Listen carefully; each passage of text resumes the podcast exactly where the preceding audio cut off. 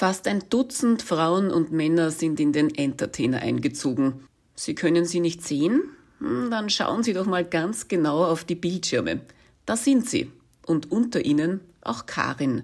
Sie ist eine der digitalen Beraterinnen der Stadt Linz, die in elf Sprachen über das komplexe Thema Corona-Impfung informieren.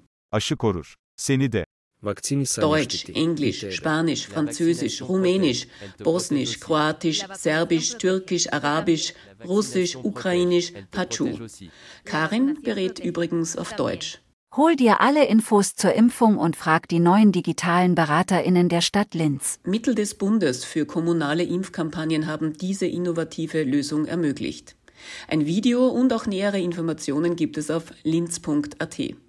Und auch wenn der Entertainer im Moment das Zuhause für die digitalen Impfberater und Impfberaterinnen ist, er lässt auch immer wieder in die verschiedenen Jobmöglichkeiten im Magistrat Linz eintauchen, wie etwa in den Bereich der Kinder- und Jugendservices, wo Interessierte fast 100 Prozent Jobgarantie haben, wie Daniel Hagendorf von den Kinder- und Jugendservices Linz erzählt.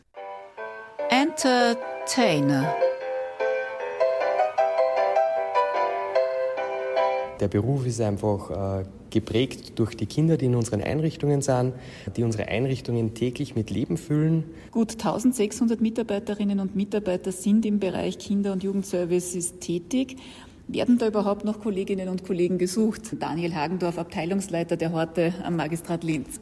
Es werden immer Kolleginnen und Kollegen gesucht, äh, weil es einfach ganz wichtig ist, dass die Kinder rundum unterstützt werden können. Was ist das Wichtigste, wenn man einen Beruf in der Kinderbetreuung wählt? Welches Talent sollte man mitbringen?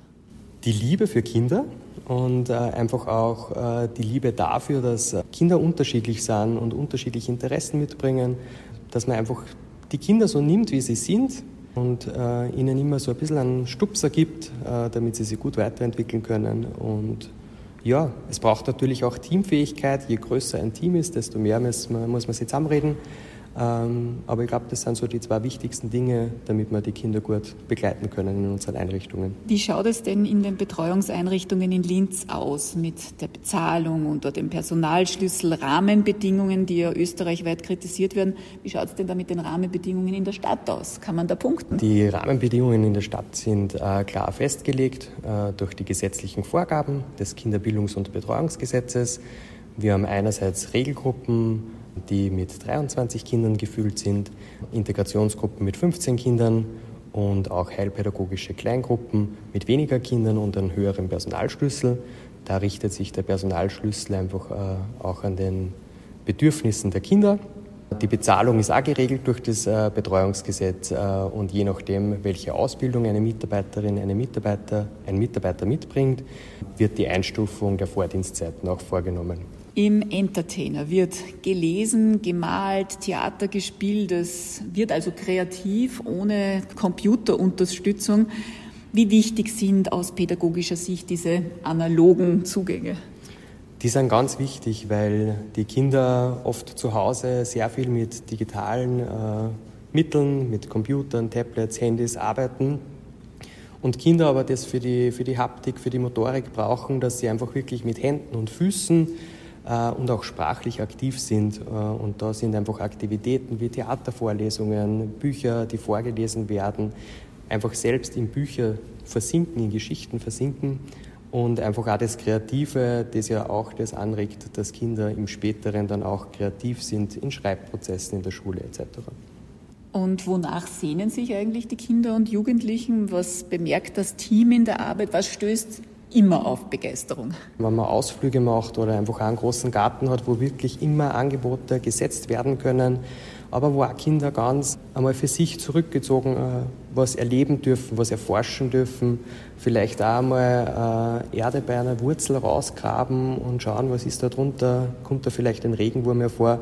Also diese Erlebnisse im Alltag äh, sind, sind die Sachen, die bei Kindern auf Begeisterung stoßen. Also Zeit haben und Bewegung.